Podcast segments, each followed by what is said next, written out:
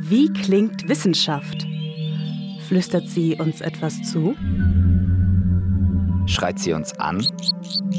Singt sie im Chor? So habt ihr Wissenschaft noch nie gehört. Ich bin Viktoria Marciniak. Und ich bin Nico Kappel.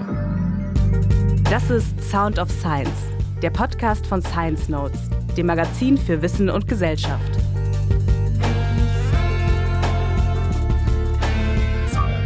Wir zeigen, dass man Wissenschaft hören kann. Tief unten im Meer und draußen im Weltall. Dafür spreche ich mit Leuten, die genau zuhören.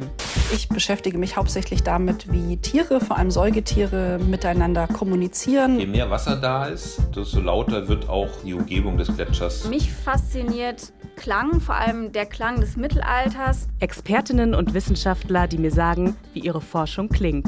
Wir haben jetzt quasi klanglich und akustisch den ganzen Weg von Ulm bis ins Heilige Land mitverfolgen können. Sie haben das gehört, so wie das damals geklungen hätte, wenn diese Ruine heute noch stehen würde. Was man da gerade gehört hat, waren zwei verschiedene Populationen und diese Populationen haben unterschiedliche Gesangsdialekte. Und warum solche Sounds wichtig sind.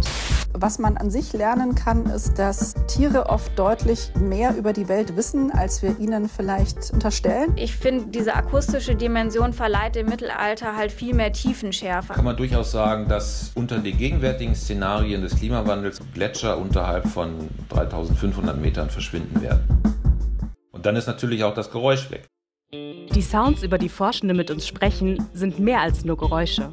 Und Wissenschaft ist mehr als Aufsätze und Doktorarbeiten. Ich erzähle euch, wie Wissenschaft und Popkultur zusammenhängen.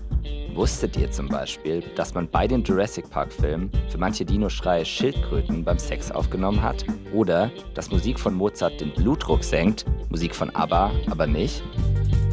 Das ist Sound of Science, der Podcast, der Wissenschaft hörbar macht.